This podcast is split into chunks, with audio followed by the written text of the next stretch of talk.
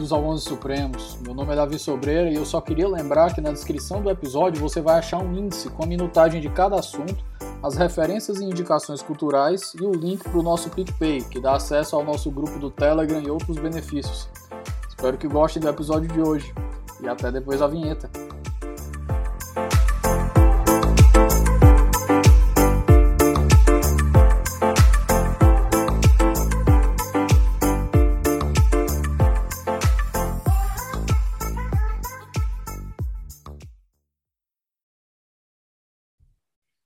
Queridos, bom dia, boa tarde, boa noite, para qualquer hora que você estiver escutando esse episódio. Hoje é sempre é muito especial todos os convidados que eu trago aqui, mas o, o, de hoje eu tenho uma admiração particular por ele, justamente pelo amor que eu tenho por estudar a Suprema Corte Americana. Meu convidado de hoje é a maior referência no país sobre direito na Suprema Corte Americana, professor João Carlos Souto. Professor, por favor, se apresente para o nosso ouvinte. Bem, prezado Davi, é, muito obrigado pelo convite, fico honrado do coração. Antes de mais nada, parabéns pelo trabalho que você vem desenvolvendo, de grande importância, de grande relevância.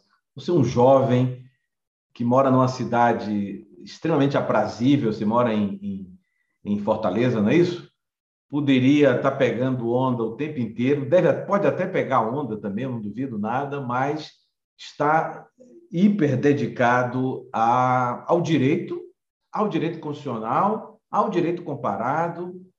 A Suprema Corte é uma alegria, é uma alegria, e aqui não é jogar confete, porque se eu não sentisse isso, eu simplesmente não falaria, diria boa noite, muito obrigado e vamos ao tema. Mas você está de parabéns pela, pela dedicação, pelo trabalho que você vem fazendo. Vi uma entrevista sua em inglês com um professor, não me recordo o nome agora, até. Malkin e o Tushnet. Exatamente. Elogiei no Twitter e tal, enfim. Parabéns. E muito obrigado pelo convite. Fico muito lisonjeado com suas palavras. Espero ser merecedoras é, delas. Vamos lá. É, fico muito honrado com os elogios também, professor. Muito obrigado. Pessoal, lembrando que a nossa série sobre Suprema Corte hoje é, foi inspirada no nosso grupo de estudos lá, comandado pelo Rodrigo Becker, do IDP, o Grupo de Pesquisa Suprema Corte Americana. E o nosso livro, que está saindo provavelmente agora em dezembro, vai ser um complemento em conjunto com o livro, do, acreditamos que eles, eles se complementem um ao outro no, com o livro do professor Souto, para quem gosta de estudar a Suprema Corte Americana. As pegadas são diferentes, mas os dois livros serão com certeza complementares para quem gosta de estudar o tema. Hoje, pessoal, nós vamos conversar sobre o nosso último caso da nossa série sobre Suprema Corte, um caso de 1944 Korematsu versus United States. É o primeiro, é o caso sobre os campos de concentrações mais famosos fora de uma ditadura na história do mundo, até onde me ocorre. E aqui, quando a gente fala em campo de concentração, merece um disclaimer, não que a gente vá relativizar o campo de concentração, mas a ideia de campo de concentração nos dias de hoje, ela tem um, um significante, um, um, simbolismo muito pesado, muito ligado aos campos de extermínio da Alemanha nazista e gulags soviéticas e por, e por, por aí vai. Não era a mesma coisa. Era um campo de prisioneiros políticos, com certeza, mas a situação, as situações eram completamente diferentes. Isso não é passar um pano para a história, mas isso é ser cirúrgico, ser preciso numa, numa análise que a gente vai fazer aqui. Mas, para começar a nossa conversa aqui, é, para entender o que aconteceu com, com os, os nipo-americanos, os japoneses que moravam nos Estados Unidos, alguns, muitos deles que eram cidadãos americanos, a gente tem que voltar um pouco para o século XIX, ali por volta de 1850, quando a gente começa a ter o que a Gil Lepore fala no These Truths, né, Estas Verdades, que foi traduzido em português, o livro dela, maravilhoso. Ela trata muito bem essa parte da imigração dos chineses, e quando os chineses começam a entrar nos Estados Unidos e eles começam a, a concorrer economicamente com americanos por vagas de emprego, por imóveis e por aí vai. E isso vai criar o primeiro Yellow Peril, que é o perigo amarelo, o preconceito amarelo, que começou a gerar muitas legislações hostis, isso naquela época mesmo, 1850, 1870, contra essas populações, impedindo que elas tivessem o direito de exercer uma cidadania plena. É, esse aqui é o meu, a minha introdução e eu deixo o professor agora continuar a nossa história. Ok. É, Davi, você lembrou muito bem. É, eu até evito, Davi, chamar campo de concentração, justamente para não fazer essa confusão que alguns podem fazer. Mas você separou muito bem o joio do trigo. Foi bom você ter feito essa, essa divisão, porque é um equívoco que muita gente comenta e quer me parecer que há um, um exagero em, em eu, eu, inclusive, evito a palavra é, campo de concentração. É, os americanos usaram campos de internação, alguma coisa desse tipo.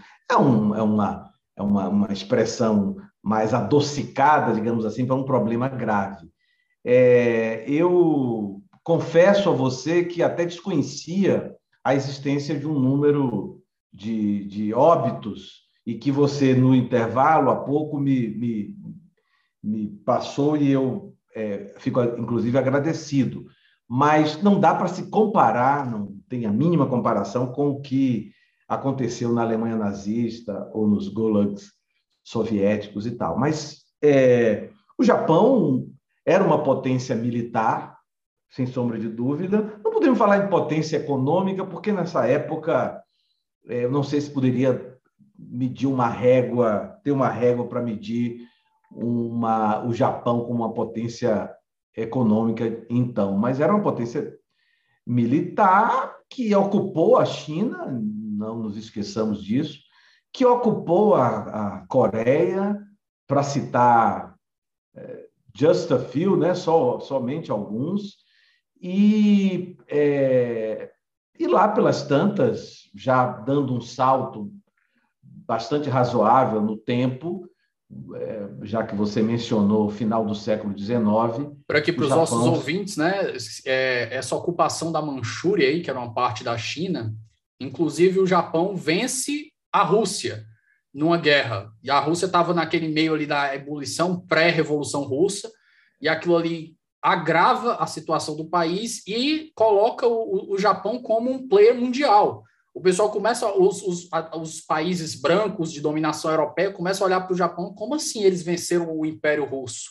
Como assim os czares levaram um chute na bunda de um bando de amarelos? E aqui eu boto tudo entre aspas. Bem lembrado, bem lembrado. E, e diga-se, e, e anote-se que desde aquela época, essa questão que envolve a, a que envolve a Rússia, a disputa por ilhas continua até os dias que correm. Né? Até, até atualmente há uma disputa de algumas ilhas pequenas, é, as redondezas do Japão, com o Império, com o Império, com a Rússia. Tá? Mas ah, houve realmente uma grande imigração, especialmente chinesa, especialmente chinesa, mas não unicamente, para os Estados Unidos, para a costa oeste, e há toda uma literatura em torno disso, legislação em torno disso, legislação no sentido de estabelecer cotas é, para a entrada de chineses, é, disputas legais, disputas judiciais. Então, já havia um ambiance de má vontade, digamos assim, é, com relação a chineses e e, e japoneses, de um modo geral. E é interessante, Davi, que a história se repete, né? É, vivemos hoje, é, os Estados Unidos vive hoje situação parecida, seja por conta da, do, da Covid, seja um pouco antes, é, no bojo de uma, entre aspas, invasão é, mexicana, sul-americana de um modo geral, que o americano o ASP, né, o americano branco, começa a notar que o país está mudando de perfil é, social, de perfil é, de ocupação, de um modo geral, né, de pessoas, de, enfim. E isso afeta também os, os asiáticos. Né? Não, não, não, a, a, revolta, ou esse, esse, esse, é, essa, essa situação ela não se projeta tão somente com relação aos mexicanos. É, e desembocamos, eu não sei se eu já posso entrar no caso, Corematos, não sei se já posso entrar na, nos, nos antecedentes imediatos do caso, aí você fique à vontade se já é esse momento ou se você quer que teçamos considerações outras sobre Não, outros assuntos. Eu, eu acho que é isso mesmo, professor. Eu, o senhor falou agora sobre esses preconceitos que existem sobre muitos povos nos Estados Unidos. Eu estava assistindo uma série do Netflix, uma minissérie fantástica, muito boa, recomendo aqui. Não tem nada a ver com direito, mas ela ilustra muito bem essa, essa ideia. E eu só reparei isso por causa de um tweet do, do, do Guilherme Casarões, que é um cientista político. Se chama Made que é, é como se fosse empregada doméstica. A moça uhum. sofre violência doméstica, são tipo, 10 episódios, ela sofre violência doméstica, foge de casa. Cuidado com os spoilers, viu? Toma é, cuidado aí. Ela você. foge, foge de casa e tenta sobreviver. E um ponto muito interessante da série é que as figuras de poder, é, a série ela retrata muito bem isso. As figuras de poder da série, elas são negras ou latinas, são pessoas de grupos minoritários, ao passo que as pessoas que estão com dificuldade é a classe média, a classe média baixa branca dos Estados Unidos, mostra essa ascensão. É. E é muito, foi muito interessante essa, essa marca que a série colocou. Mas, feita essa digressão, a gente entra aqui, né, no preâmbulo da Segunda Guerra Mundial, que é quando a gente começa a ter o problema de Korematsu. A gente tem, tem que lembrar primeiro que é, os Estados Unidos eles já estavam envolvidos na guerra mesmo antes de Pearl Harbor, não com pessoas, não diretamente, mas fornecimento de, de equipamento bélico. Eles participavam ativamente nessa, nessa ajuda dos, dos aliados. Mas o, o que aconteceu no final de, dezembro de 41, você me, me pega, acho que 7, 7, de, 7 de dezembro de 41, a gente tem o ataque a Pearl Harbor, então a gente tem 2.400 mor 2.400 mortos ali no ataque que os, os japoneses achavam que eu consegui detonar toda a frota americana. Isso depois dos, dos americanos já começarem a se afastar deles durante, durante a Segunda Guerra, porque eles precisavam do apoio americano na parte de comércio. E deixo a parte agora para suas palavras, professor. É, assim, se você me permite, uma, uma é, os americanos começaram e você está certo, é, eu concordo com você, você está certo? Não, eu concordo, não sou eu aqui para dizer se está certo ou errado, eu concordo com você que os americanos já participavam, mas a guerra ela começa em 1 de setembro de 39, com a invasão alemã na Polônia. Mas os americanos demoram muito a ajudar com esse com material, com alimentos, com enfim, é, não é de imediato, né? tem um, um, delay aí bem razoável. E, salvo engano, é, Davi, depois nós podemos ver isso, não, eu tenho dúvidas se os americanos ajudaram os aliados. Talvez, eu, eu quero crer que eles ajudaram somente a Inglaterra, no início, até a, até a declaração, pelos laços né, e tudo mais, me parece que somente a Inglaterra. Pode ser que eu esteja é, é, equivocado, mas eu tenho essa impressão. Com relação a, a, ao Japão, é, realmente, é, 7 é, de dezembro de 41, há uma, uma, um ataque maciço a uma ilha no Pacífico, que é o Havaí. É, nessa época não era Estado ainda, tenho quase certeza que não era Estado, era território. Né? É, os, americanos não, os americanos não são generosos como a Constituinte de 88, que transformou três ou quatro territórios em estados num, num, assim, né? É, então tem todo um processo lento, não é assim não, né? Se vai, se não vai, tudo mais. Mas os, os atacam, um ataque maciço, você lembrou bem, causou enorme prejuízo é, econômico e, e de estratégia militar, morreram milhares de, de pessoas entre civis e militares, mais militares, né? 7 de dezembro, e no dia seguinte, o Franklin Delano Roosevelt é, vai ao Congresso, decreta, diz que aquele dia vai permanecer como um dia da infâmia, né? É, o dia da infâmia ficou famoso com esse, com essa, com esse termo, com esse, com esse nome. Então, é um ataque que choca, né? Pela surpresa, pela surpresa, havia é, indícios, indícios assim no sentido de será que vão, será que não vão, é, podem fazer ou não podem fazer. Bem, lembrando que o Roosevelt já estava no terceiro mandato, né? Diga-se de passagem.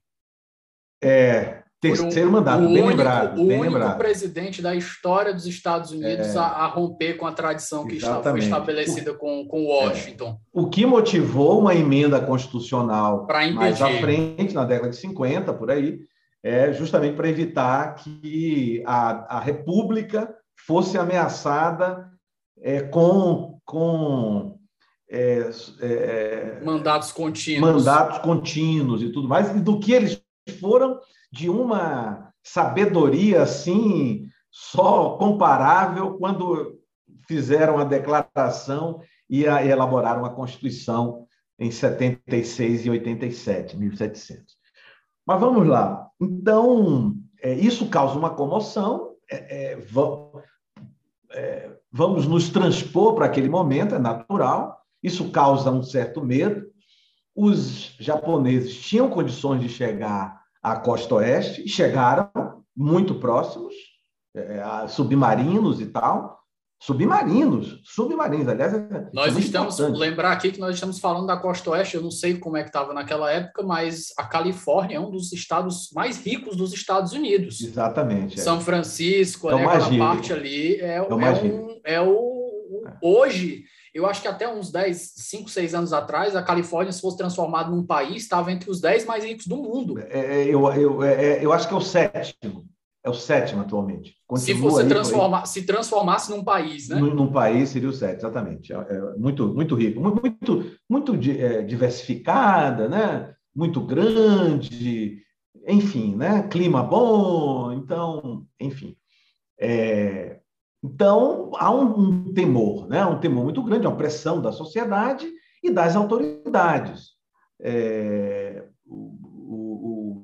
o Attorney General, houve o, o Attorney General da época, era o Francis Biddle, ele também embarcou nessa, o Attorney General, para quem, eh, mas eu tenho certeza que seu público ouvinte sabe, mas não custa, não custa lembrar que o Attorney General dos Estados Unidos faz as vezes de ministro da Justiça, advogado-geral da União e procurador-geral da Fazenda Nacional, e ainda chefiando o FBI, não diretamente, mas está sob a asa dele. É o, o é... é... o nosso equivalente ao procurador da República, mas que acumula, acumula Isso. outras funções. Exatamente. Então aí você tem o um governador e você tem, interessante ressaltar isso, também pressionando para, talvez eu não tenha situado ainda bem, mas pressionando para que houvesse um confinamento, um confinamento dos japoneses é, é, em razão de temor de que os japoneses pudessem vir a colaborar. Sabotar, sabotar a guerra. Sabotar e colaborar, oferecer informações, que eles fizeram isso no, no Havaí. Isso está comprovado. Né? Olha, tal e tal, a localização é essa, tiraram fotos e tal, e mandaram, e, entendeu? A posição é essa, o movimento é esse, etc. Tal. Havia um receio e, a meu ver, um receio razoável, né? razoável, enfim. Então, inclusive, um dos que pressionaram para que essa medida legislativa, é, normativa, legislativa não, né? que essa medida normativa fosse adotada, ninguém mais, ninguém menos que Earl Warren, que era o procurador-geral do Estado, não né? era o procurador-geral do Estado republicano, e que mais tarde viria a ser um ícone dos direitos civis nos Estados Unidos, quando presidiu a, Suprema Warren. Corte e a Corte Warren Brown e, Board of Education. e deu a decisão é, icônica, né, a mais importante decisão da Suprema Corte dos Estados Unidos, que é Brown versus Board of Education, que eu costumo dizer, dizer digo isso no livro e digo isso em entrevistas, sem Brown não haveria Obama, né? sem Brown não haveria Barack né? porque, ou pelo menos se adiaria durante mais 30, 40, 50 anos, porque a integração, sem integração, não, não teria um, um presidente negro, dificilmente teria. Então, há uma pressão muito grande e vem uma ordem executiva, que equivale à medida provisória, né? guardadas as devidas proporções, mas a grosso modo, equivale à medida provisória, a uma ordem executiva um pouco, para quem é, é ligado à numerologia, um pouco sinistra. 9066. 9066, né? É um pouco sinistra e tal. E ela estabelece o confinamento de todos os japoneses, inclusive os descendentes, em todo o país. Professor, se eu me Mas especialmente na costa oeste, mas especialmente, só para complementar, me perdoe, mas especialmente na, na, na, Califórnia, no Oregon e em Washington, Washington Estado. É, só uma digressão rápida sobre a medida provisória aqui, essa diferença com ela com o Executive Order. É, a medida provisória nossa, ela é de inspiração italiana. E pela Constituinte, né, a nossa Constituinte ela foi toda construída para ser parlamentarista. E nos 45 do segundo tempo, vamos para o presidencialismo. Mas aí mantiveram um instituto que foi desenhado para o parlamentarismo, porque a ideia da medida provisória na Itália é que ela seja tão urgente, por isso que ela tem requisitos tão abertos, tão, tão genéricos, que ela seja tão urgente que quando ela é passada e o governo não e o, e o, e o parlamento não aprova ela, o governo cai. Uhum eu lembro dessa observação, acho, foi, acho que até o Lenza que comenta, que fala isso. Ele disse: se uma medida provisória na Itália não é aprovada, não é chancelada depois que ela é passada pelo governo, o governo cai. Isso é uma consequência. Digamos assim, o governo tem grande chance de cair, né? Isso. Aí eu, eu lhe pergunto: o, o, qual é a diferença substancial da Executive Order para uma medida provisória aqui? Olha, tem algumas. Eu vou citar duas ou três. A, a executive order não tem prazo. Ela não tem prazo. Tanto é que aí, um presidente às vezes fica revogando a do anterior. Isso, enquanto... é. A executive order não tem prazo. Isso aí ela lembra um pouco o decreto-lei. Decreto-lei não tinha prazo no regime, de, da, da, da, da regime militar. É, a, a, a, a ordem é uma confusão, a palavra é essa. A ordem executiva pode ser substituída, não me pergunte como, mas por uma proclamation. E, então, há uma, uma. A proclamation tem áreas de ordem executiva, mas não é a mesma coisa. No, no meu livro, até no, no, caso do Travel Ban, ele começou, Donald Trump, com ordem executiva, depois passou para proclamation, substituindo a ordem executiva. A, a medida, a ordem executiva, ela, a meu ver, ela, tem, ela é mais ampla, porque depois da emenda 32, né, 01, eu acho que é a 3201, que é, estabeleceu amarras na, na, na medida provisória, porque você lembra, você é jovem, mas você é um estudioso, você sabe que a redação original do 62 era 162 e um parágrafo. O artigo 62, na redação original, daria mais ou menos cinco a seis linhas do caput do parágrafo. Hoje ele tem o quê? Doze parágrafos, mais ou menos, fora as alíneas. Então, aquela pressão toda para se estabelecer umas amarras e medidas. Aí veio, ah, não pode medida provisória sobre matéria penal, sobre Ministério Público, Judiciário, etc, etc. Os Estados Unidos não tem nada disso. Eu não estou dizendo, para depois alguém não dizer que não, o professor disse que não tem limite nenhum. Pode... Não, não é isso. Estou dizendo que os limites, que eu não sei elencar aqui exatamente quais, são infinitamente menores do que limites que é, nós temos agora com a nossa. Com, de, é, com depois da, da emenda 32. Né? Então, basicamente isso, a questão do prazo, a questão dos limites e essa maleabilidade que há. Outra coisa, você, você é, é, substituir uma medida provisória por outra depois de não sei quanto tempo. Então, tem todas essas, essas condições. Nem sempre ela vai para o Congresso. Olha que loucura! Nem sempre ela vai para o Congresso a, a ordem executiva. Entendeu? Não, é, o, aliás, você vai, você vai dizer, peraí, professor, o, o, o, o Congresso não pode derrubar? Pode, pode elaborar uma legislação derrubando, mas ela não vai para o Congresso imediato. Entendeu? Então, tem essas questões. Perfeito. Daí, professor, nós temos os, a, o ataque estabelecido, a ordem executiva por pressão que o Franklin Delano Roosevelt recebeu de várias instituições e até mesmo de oficiais do alto escalão de vários governos estaduais. Exatamente. E o Franklin Delano Roosevelt manda criar os campos de internamento, de concentração, e as pessoas, os nipo-americanos, começam a receber ordens para serem realocados. Exatamente. E aí eles são realocados em lugares que são pistas de corrida de cavalo, estábulos, e aí a estrutura é precária, escassez, banheiros coletivos. A é. gente tem um registro lá, como a gente comentou no começo, a gente tem um total aí de 1.800 mortes por causa de doenças que não foram tratadas ou que se agravaram por causa das condições. É, eu não sei se isso se deriva de um, um comportamento muito deferente à autoridade que essa população tem, mas é uma coisa que eu cito no meu artigo, que é o, o Korematsu versus United States, no, no, nesse livro do Rodrigo Becker, coordenado pelo Rodrigo Becker, é que só sete pessoas morreram por arma de fogo no, nos campos de internação.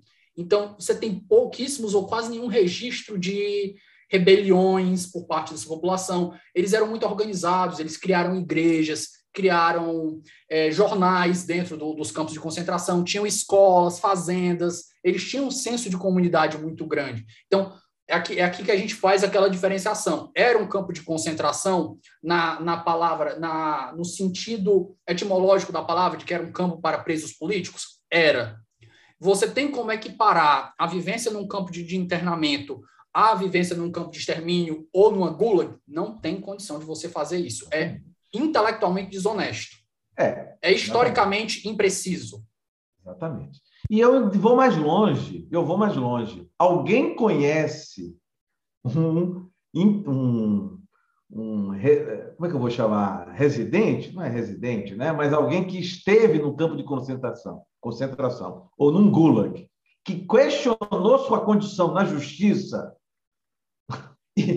ah, agora, aí é o ponto um. E ponto dois, chegou à Suprema Corte? Não, não tem comparação, é, é, é desonestidade alguém. Negócio, não é, é contemporizar é, não, e não, não é passar pano. País, alguma coisa desse tipo. Não, estamos, não é passar pano e nem contemporizar. Não, foi um erro, foi absurdo. Um erro. A decisão é inconstitucional. Um a decisão é tem baixíssima, a decisão do o voto vencedor tem baixíssima normatividade, como a gente vai demonstrar aqui. Mas a gente tem que dar a César o que é de César, infelizmente. É, tem, tem, uma questão, é o seguinte, é, tem uma questão seguinte, é, estava é, falando de, de, recursos e tudo mais, é, enfim, são, são, circunstâncias, até me fugiu exatamente o que eu ia falar, mas vamos, vamos continuar em seguida. É, então vem a emenda, a emenda, perdão, vem a, a ordem executiva e é, a, Ela deriva as ordens militares para as ordens militares que derivam da ordem executiva para começar o internamento. É, é, agora é importante lembrar uma coisa: é, é, a ordem executiva ela não mira, ela não mira os asiáticos nem os japoneses. A expressão é any or all persons, tá? Então, é, é, é para todos, para todos, quer dizer, todos que pudessem colocar em perigo.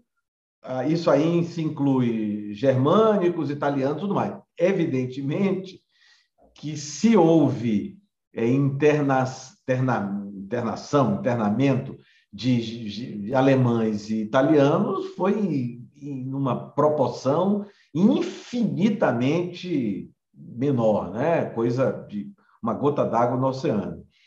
É, bem, essa ordem executiva ela causou muito é, causou muita polêmica e muita dificuldade porque os Estados Unidos passavam queriam passar e para demonstrar que estavam que eram diferentes da Europa onde se né, onde já se sabia que havia uma uma discriminação muito grande, uma, uma separação, de, etc. Tal. Então, ele, ele se, alguns se diziam, o, o país queria passar uma questão de é, igualdade absoluta, né? Superioridade, e né? superioridade né? moral. É inclusive, isso, lembrar. Inclusive lembrar aqui, né? Inclusive lembrar aqui do vexame que é o Tribunal de Nuremberg, quando eles começam a, a falar dos alemães que faziam esterilização compulsória. E o, um dos alemães responde: Mas espera aí, vocês não chancelaram isso na Suprema Corte, lá com Buck versus Bell, em 1927? É, pois é, exatamente. É. É, então ele vem com aquela ideia de egalitarianismo, né? racial egalitarian, uma nação, né? E não, e tem mais, não é, Davi? Se esquece, esquecem do Jim Crow Laws, que, que estava a todo vapor na década de 40, né? É, no, no, país inteiro. Claro que tinha bolsões mais evidentes, né? mas estava no país. No, no, então, isso não, não, não, é, não era um bom argumento. Bem, aí surge no, no, no horizonte, não sei se eu já posso entrar no, na figura central do caso, que é o Fred Toshueburu, né? Toshueburu Toyosaburo, Toyosaburo Korematsu. Fred Korematsu, conhecido mais por Fred Korematsu. E é, ele é nascido nos Estados Unidos.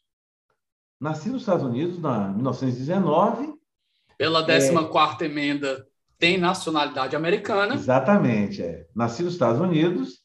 E é, eu não sei se essa tentativa dele é por conta da ordem executiva, isso que eu vou falar agora, ou se isso, pelo que eu li, não ficou claro, se tinha sido antes ou depois. Não ficou claro. Mas ele tentou, chegou a fazer uma operação plástica para mudar de feição. Ele queria se passar, ou chegou a se passar, por mexicano, para. É, Mudou a documentação, virou Isso. Clyde Sarah, tentou para tentar viver o romance é, é. Com, a, com a namorada que ele tinha, que era descendência italiana. Italiana, exatamente, é, descendência italiana, exatamente. É, aliás, essa é uma alegação dele de não, não querer ingressar no campo. Tá? Residia na, na, na Califórnia, portanto, e tudo mais. E ele, é, por não ser, por se recusar a, a, a ser transferido, ele é processado, né? Ele, ele, e ele aí ele, ele recebe o apoio de uma instituição poderosíssima ainda nos dias atuais, né? poderosíssima há muito tempo, que é a, ACLU, né, ACLU, né, American Civil Liberty Union, que atua com ele.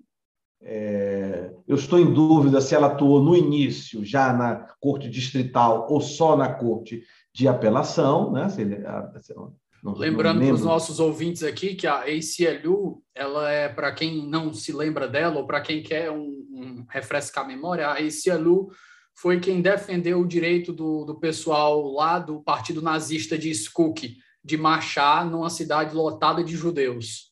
Muito, muito, muito. Eu, eu inclusive, eu inclusive já contribuí com esse LU, obviamente não advogando, né? Mas é, já fiz alguns depósitos modestos, né? É, para é, colaborar, né? Para colaborar de, de certo modo. Eles têm uma história muito, muito interessante e, e você deve saber que a Ruth Bader Ginsburg foi advogada da ACLU, atuou para a ACLU em alguns casos. Juiz antes, Marshall também, é, tem inclusive um filme de, dele. É, antes de, de, de, ingressar no, no judiciário na Corte de Apelações. Né? Então, ela, ela, ela? E bem, o processo chega à Suprema Corte com uma com grande com grande barulho, né? com, com é, porque os campos os campos já estavam instalados, toda essa dificuldade que você lembrou há pouco de é, condições precárias de higiene, etc., etc., é? locais, alguns deles inapropriados, porque você lembra do número, são 100 mil pessoas no país inteiro. E uma observação aqui é importante, né, professor? a gente tem o ataque em 7 de dezembro de 41. Em fevereiro de 42, a gente tem a ordem executiva. É. Em maio de 42, três meses, três, quatro meses depois, o Korematsu é preso pelo FBI, depois de passar, mudar a identidade, fazer cirurgia plástica e tudo. Isso. E ele é preso e o processo dele chega ainda em 42 na Suprema Corte. É. Mas a Suprema Corte faz uma coisa que é muito estranha e aconteceu com poucos processos, que ela demorou para julgar. Lá, o, o, judiciário não é que nem o daqui. Lógico, tem uma limitação muito menor. O acesso ao judiciário é muito mais complicado. E por isso ele é até mais célere. Mas o processo que chegou em 42 só foi julgado em 44. Isso 44. é muito atípico, isso é muito atípico para a história é. da Suprema Corte, para a atuação dela. É, é e, e, eu acrescentaria, se você me permite, muito atípico para casos de grande repercussão. Observe que, eu até falei isso no tweet, observe que o, o caso do Texas, da lei do aborto do Texas deste ano, né? A lei é deste ano, é, o, a sustentação oral, entre aspas, que não é bem uma sustentação oral, é uma inquirição, né? É uma sustentação barra inquirição, né? Diferente aqui do Supremo, que quem vai ao Supremo vai mais sustentar do que ser inquirido, né? O advogado, né? E é, para as pessoas que estão escutando, feito, né, né professor? A, a, a, Só para as pessoas que estão escutando, rapidinho, é, o, a dinâmica dos processos aqui, depois da TV Justiça, a gente tem muito um pavoneamento. Então, todos os juízes querem ler votos longos, detalhados, cada um quer ler seu voto. Na Suprema Corte Americana, não. Os advogados têm alguns minutos para falar, eles são constantemente, às vezes, interrompidos pelos juízes, e os juízes vão perguntando e rebatendo. Então, o advogado tem que estar pronto para conversar com o juiz, para eventualmente rebater alguma pergunta que ele faça, algum argumento que ele está fazendo aqui, e a decisão só sai em papel. Eles não fazem votos longos, ah, não, a decisão sai em papel e pronto. Mas desculpe ter é, é, esse corte, professor. Pode continuar. Nada, nada. Mais do que é necessário. É, eu estava é, mencionando sobre a. Sim, sobre o, o, caso em si, né? Sobre o desdobramento do caso em si. Então, chega a Suprema Corte, e como é importante registrar que lá não tem a figura do relator, como tradicionalmente nós conhecemos aqui, é, é, é, geralmente é em consenso, ou então o presidente da corte, o Chief Justice, vamos chamar de presidente para compreender melhor, e não deixa de ser o presidente mesmo, né? É, ele geralmente ele tem a prerrogativa de indicar o, aquele que vai elaborar o voto que estabelece a opinião da maioria. Então, o processo decisório na Suprema Corte dos Estados Unidos é muito, muito mais racional do que nós adotamos aqui, sem nenhum demérito ao Supremo, são culturas diferentes, mas a verdade tem que ser dita, é muito mais racional, e, e, e o que me parece é que, dos últimos dois anos para cá, o Supremo está se aproximando mais é o que dizem os jornais, pelo menos, na tentativa de construir votos, ao invés do voto dito de supetão, é, num, num, numa van-premier, como sempre acontece aqui na, na, na, na, na sessão transmitido para todo mundo. É, ó, meu voto é esse, e aí eu, outro juiz. Eu lembrei de uma notícia. Eu lembrei de uma notícia sobre essa daí. Eu acho que foi o Barroso e os outros estavam começando a fazer isso, que era escrever o voto e circular ele Isso. para os colegas. É. Porque basicamente a ideia da Suprema Corte é o quê? Eles se fecham os nove, não entra ninguém, nem garçom, nem nada. Eles começam a conversar. O, o presidente da corte ele vai ver se ele vai escrever o quem está com a melhor ideia e, e quem diz melhor é quem manifesta melhor a ideia da maioria diz para a pessoa escrever e eventuais dissensos são circulados ali mesmo para eles terem um diálogo e eventualmente acrescentar alguma coisa nos votos. Isso. Inclusive, a gente tem, por exemplo, um episódio que eu gravei esses dias sobre Dred Scott, é, o voto divergente, que foi oposto ao do, do, do Roger Tenney, o Tenney pegou o voto e, por causa do voto divergente, ele fez o quê? Ele acrescentou mais 18 páginas ao voto dele para tentar enfrentar os argumentos. É, é muito comum isso. Você tem uma é dialética muito, muito, maior dentro, da, dentro do voto. Você consegue é. chegar a conclusões mais interessantes do que pegar é. 9, 10, 11 votos autônomos que às vezes estão trabalhando a mesma coisa, você torna a coisa prolixa e sem uma dialeticidade interessante para o processo. E, e, tem outra coisa, né? E põe prolixa no voto e põe prolixa na leitura do voto, que é uma coisa extremamente maçante, coisa que não tem nos Estados Unidos. Aliás, até tem, muito, muito, muito raramente. Eu conheço um caso da Ruth Bader Ginsburg. Muito, muito raramente você lê o voto do bench, você lê o voto lá do, do, do pleno é, tem em casa. E, além, e vou mais longe, o que eu conheço é, é, um extrato do voto. Não é um extrato, extrato, não é uma emenda, é, uma, uma, é um resumo do voto, não é um resumo muito resumido, mas é um resumo do voto. E, enfim, muito melhor, né? Então, o sistema funciona muito melhor assim. Inclusive, você já deve ter visto, existem vários votos no seguinte, no seguinte sentido o, o, quem está elaborando o voto pela maioria diz o seguinte: inclusive o voto da, da, da do, do, dos, dos, vencidos, não fala vencidos, né? mas o voto tal, tal, tal, diz isso. Não, mas não é bem isso. Veja bem, é dessa forma. E o voto vencido da mesma, da mesma maneira. Não, porque o voto. Quer dizer, é como se fosse uma dialética, há uma, uma, um, há uma construção conjunta do voto, há uma, um, um intercâmbio muito melhor. Mas vamos lá, mas voltando ao voto do. O, quem foi quem foi designado para elaborar o voto vencedor, e já de antemão é importante que se diga que o resultado foi 6 a 3, seis é, votos contrários a, ao recurso do, do, do é, Korematsu e três votos favoráveis a ele. Do, um voto, Black... o voto concorrente ainda do Frankfurter, né? Ainda tem essa é, observação. É, exatamente, ainda tem um voto do, do Frankfurter. No caso, é também. é 5 é cinco mais 1 um a 3, mais Sim, ou menos, isso, se a gente fosse fazer é. essa conta. É. Embora quando você. Embora nos registros são, ficam sempre 6 a 3, né? Eu digo assim, é, registro, para o né? nosso ouvinte aqui ficar antenado, a ideia lá de voto, a gente tem um voto, o voto guia, se a gente pode chamar assim, que é o voto opinião, opinion of the court, que é a opinião da corte. A gente tem o voto concorrente. O voto concorrente é um voto que vota com a opinião da corte, mas por razões diferentes.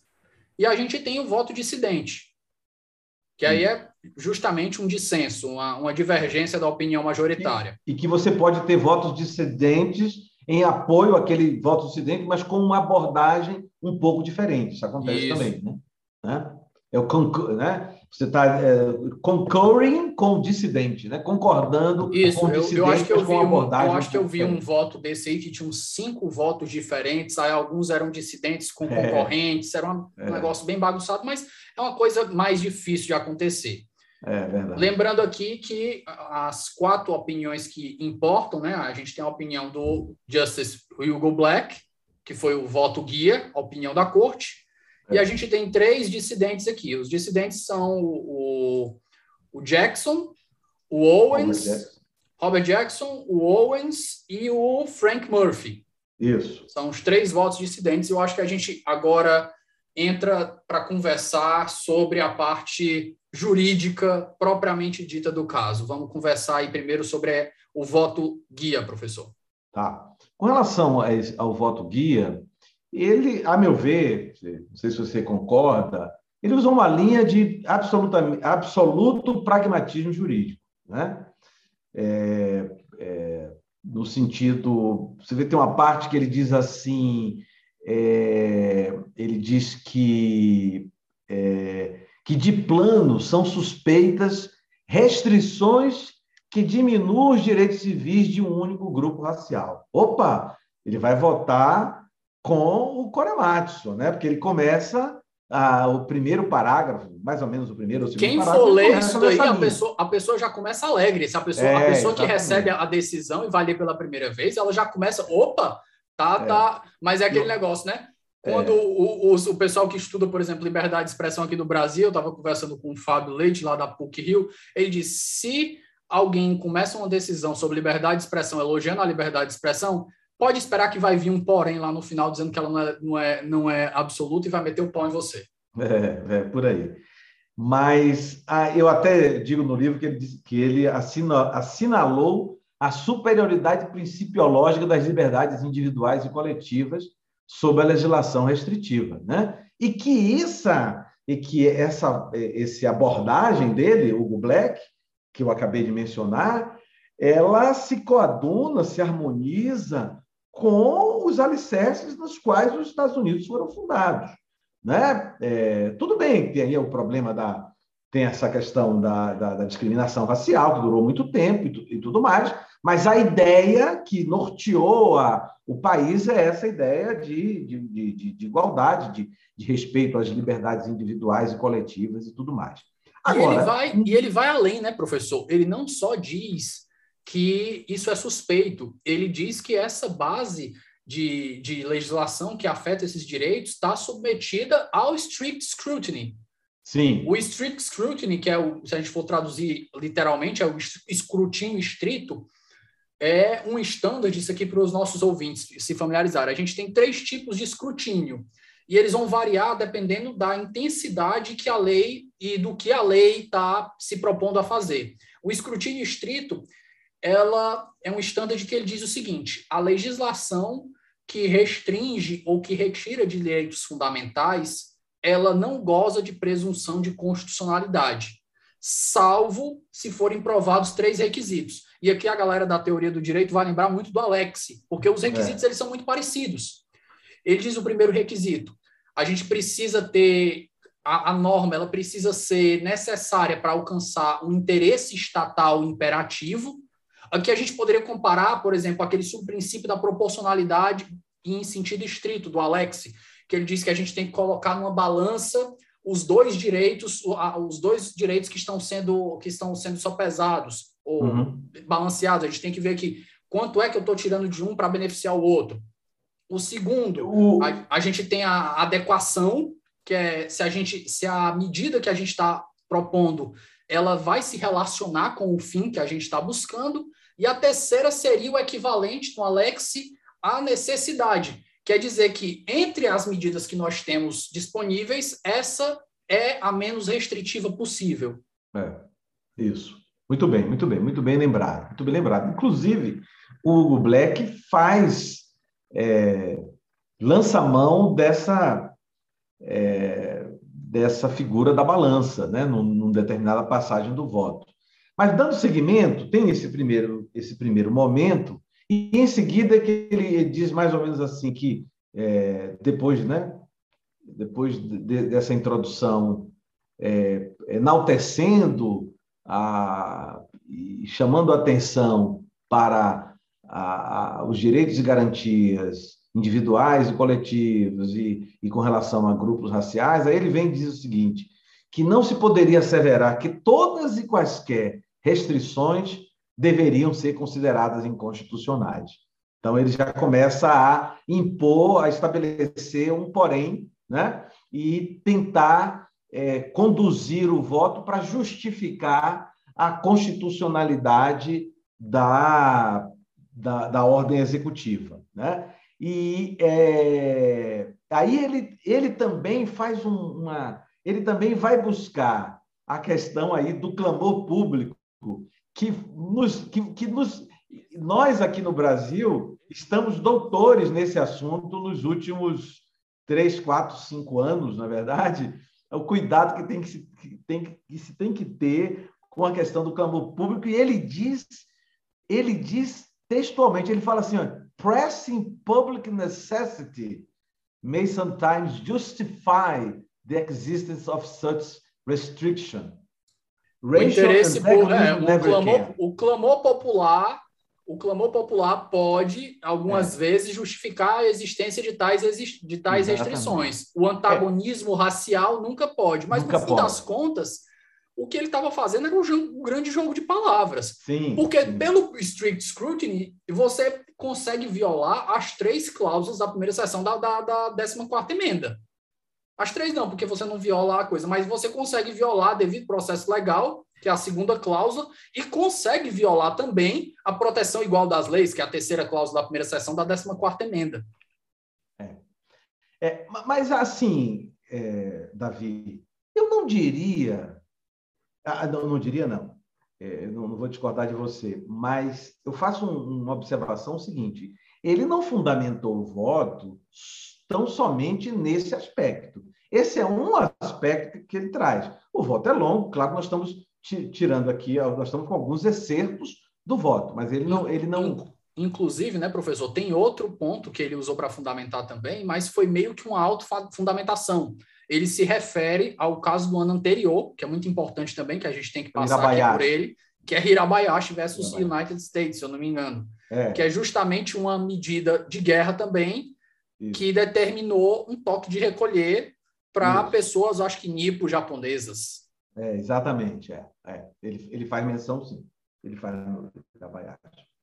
Aí, em seguida, aí essa, essa alegoria que você lembrou há pouco da balança, ele vem e diz né, que impunha essa necessidade de colocar na balança o perigo da ameaça com o poder, medidas de proteção ao país.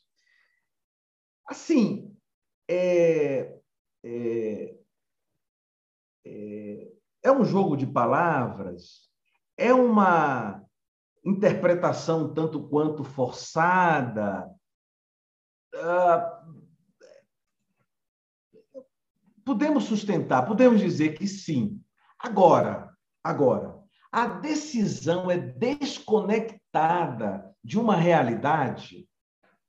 Ela é absolutamente desconectada de uma situação, é, é uma mera suposição e aqui a gente tem que lembrar que eles têm uma tradição de pragmatismo muito grande. É, exatamente, né? Exatamente, exatamente. Eu, eu acho que o Holmes, né? O Oliver Holmes foi um grande é, precursor aí dessa linha, né? E o Holmes é anterior. Reali né? realismo jurídico. É isso, né? Exatamente.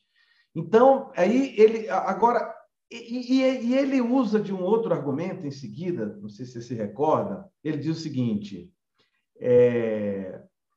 Aí ele, é, é, ele usa uma palavra um pouco pesada, ele diz assim, é, não, não, não é pesado, ele diz assim, é impossível negar que os órgãos militares do governo, né? É, você sabe que os americanos usam muito essa palavra governo, né? Eles não usam Estado, como a gente usa aqui, não tem essa conotação de Estado, né? Poderes do Estado, é poderes de, de governo mesmo, né? né? branch of government, né? Eles não usam a expressão Estado como nós usamos, né? Do mesmo modo que eles não usam cidadão, né?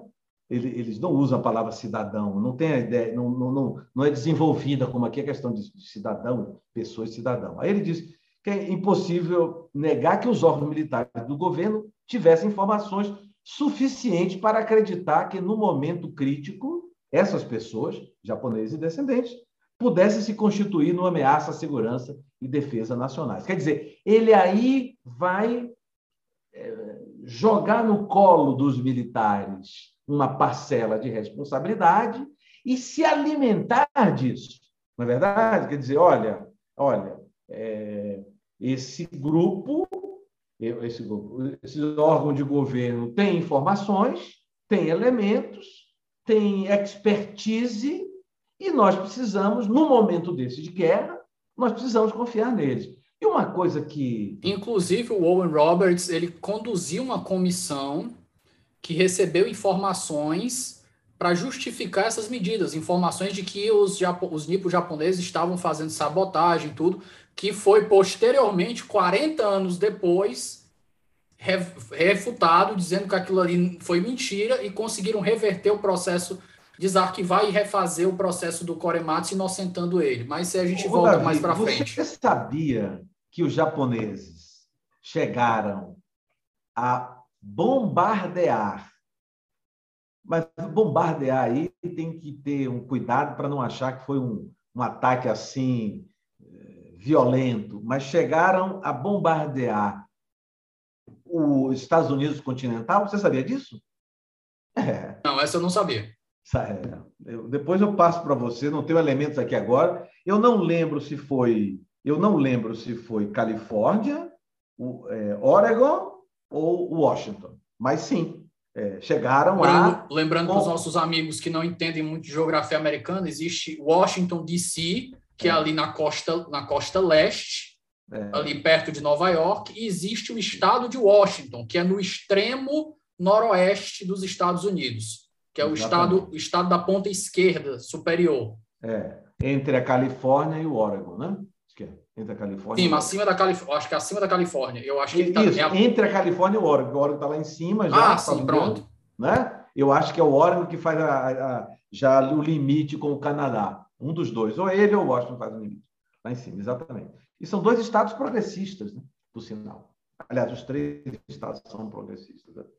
Então, é, observe aí que ele, é, ele passa a responsabilidade para os, para os militares e ele se alimenta disso, né? para dizer, olha, eu estou tomando essa decisão é, nesse sentido. E já para concluir aqui o voto do Black, comentários ao voto do Black, depois nós podemos fazer alguns comentários é, é, laterais. Sobre os dissidentes.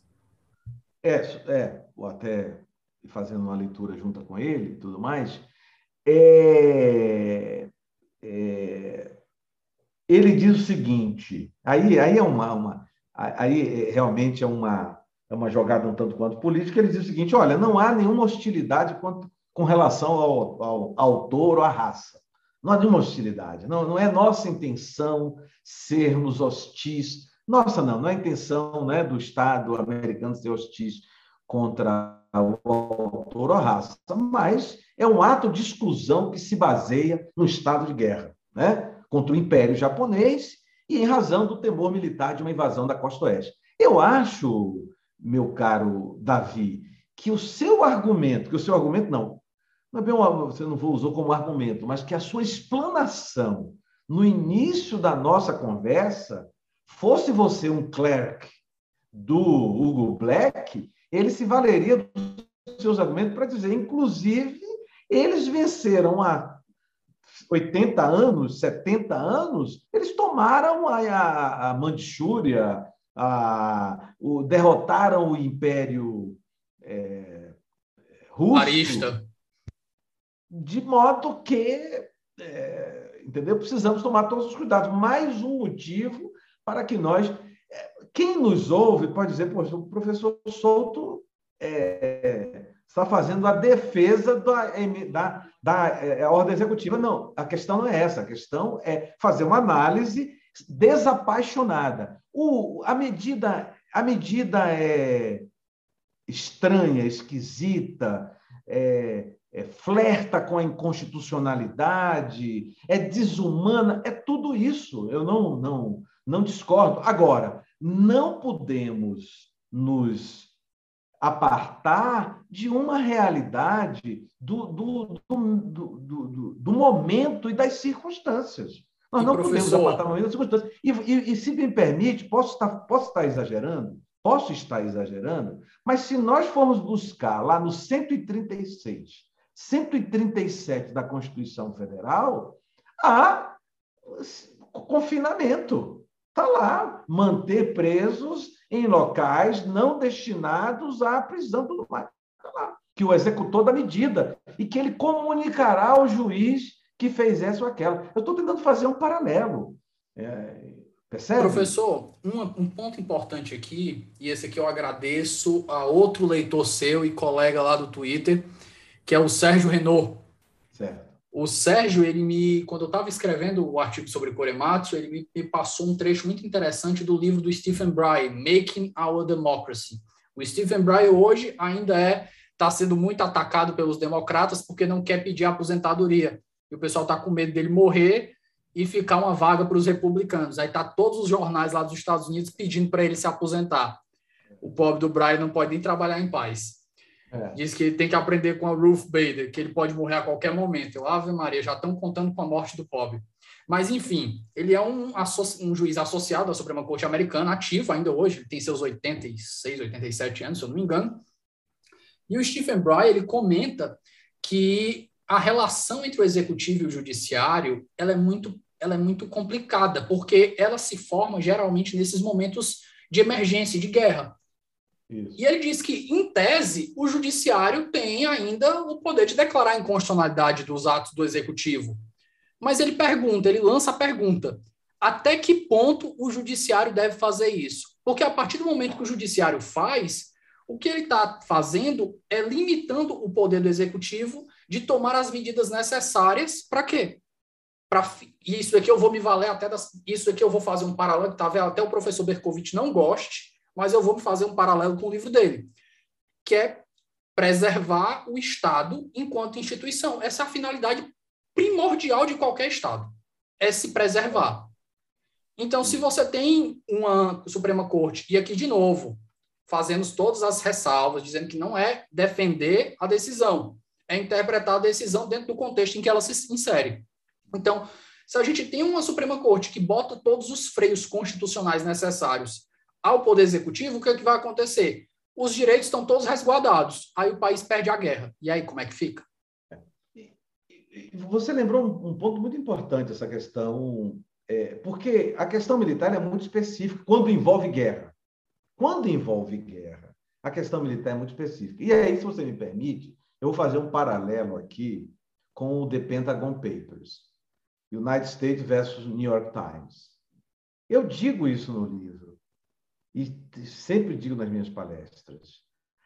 Eu tenho a impressão que a decisão favorável ao Washington, ao The Washington Post, o jornal, e ao The New York Times, no caso do The Pentagon Papers, 1971, que a Suprema Corte disse que era liberdade de imprensa, liberdade de expressão e que era de interesse da nação conhecer os dados, o que estavam ocorrendo, milhares de americanos morrendo no Vietnã, The Pentagon Papers tem a ver com o Vietnã, para quem não conhece, eu não tenho a menor dúvida que se isso tivesse acontecido em 1967, em 65, a decisão não seria essa, porque aquela guerra era antipática, porque aquela guerra era, era, é, era travada a milhares de quilômetros distante, porque aquela guerra é uma guerra desconhecida, percebe? Agora, então a guerra antipática. Se fosse o contrário, se o Vietnã tivesse invadido não sei o quê, percebe? Aí a situação é totalmente diferente. A meu ver, aquela decisão ali, ela é discutível, porque é óbvio que tem a questão da liberdade, é importante, mas aquilo são documentos, é, é, documentos importantes e que, eventualmente, poderiam causar um certo, porque não se sabia exatamente o, o que é que se tinha, tudo o que se tinha, porque era um monte de documentos e tudo mais. Então, a decisão em, em New York Times foi uma decisão correta, mas uma decisão correta no ambiente e no momento em que a decisão era favorável, inclusive à opinião pública, que fazia pressão das mais diversas em todo o país. Né? Você tem aí o, o, o Tom Hanks naquele filme fantástico. É... Depois, a Guerra Secreta. Não, não, não. Esse, esse também, mas naquele que ele que ele passa Forrest várias Gump. gerações. Forrest Gump, Forrest contador Gump. de histórias. Isso. Quem, quem, eu sugiro, quem não viu, dê uma olhada em Forrest Gump, e já um spoiler aqui, vocês vão ver como como a década de 50 e 60, a década de 50 e 60 todas ali. É, é. é Professor, seguindo agora, já conseguimos ventilar o voto vencedor eu vou sugerir que nós comecemos pelo voto dissidente do Owen Roberts agora na nossa, na nossa, no, nossa, no nosso segundo ponto. E eu gosto de, eu queria começar logo fazendo uma observação que, inclusive, um dos argumentos, eu, minha primeira observação, eu achei o voto dele bem intencionado, mas os argumentos muito fracos. Inclusive, um dos argumentos que eu coloco, que eu, que eu rebato no, no coisa, eu usei um dos argumentos que o senhor coloca no seu livro porque o Roberts, ele vai o quê? Ele vai dizer, não, ele vai jogar no claro. Ele, ó, isso aqui é racismo mesmo, vocês estão fazendo o campo de... Ele, ele, não, ele não usa racismo, quem usa racismo é o Frank Murphy. Ele usa campos de concentração. Isso, é. Inclusive, é por causa dele que ele coloca campos de concentração que o Hugo Black vai lá fazer um, um parágrafo todinho só para dizer que você não pode chamar de campo de concentração, que isso vai de tá comparando a gente com os alemães, que a gente não é nazista, e pipipi. Então, ele joga no claro, dizendo que é um campo de concentração, mas ele faz uma coisa que é justamente o ponto que o senhor criticou no seu livro. Ele diz, ele, ó, você, é, a lei, ela tá levando em conta só a etnia da pessoa, que é um absurdo. Beleza, até aí. Ótimo. ela deveria levar em consideração a intenção de cada pessoa. Mas aí, como é, é que você prova a intenção? Esse é o ponto que o senhor critica. E eu realmente é uma prova diabólica. Como é que você é, cria, como é que você faz uma inversão de ônus probatório desse? Como é que você vai provar a intenção de uma pessoa? Mas outro ponto dela que me, que me, que me chama a atenção, e essa daqui é uma crítica minha, até onde pelo menos eu, eu não vi na, nas minhas pesquisas, é que ele disse, ele, ó, ele faz uma menção a Hirabayashi, que foi citado tanto no voto do Black quanto do Frankfurter. E ele diz que ele faz um distinguishing ele diz que Hirabayashi é diferente de Korematsu. Na minha, na minha visão, Hirabayashi e Korematsu eles não são diferentes em natureza, eles são diferentes em grau. Certo, boa. Eles, eles oferecem a mesma violação Isso. ao direito, a mesma natureza, violação da, da mesma natureza. É, mas em graus diferentes. o grau muito mais em elevado. Graus, em graus diferentes. Então, se o problema é de grau e não de natureza, não tem distinguish para fazer. Não existe uma diferença substancial entre os casos para você fazer um distinguishing. E se a diferença entre os casos é de grau, o problema é da natureza. Então, acho que esse daí, o, o, o, o dissidente dele é fraco por causa disso. Isso, isso, é.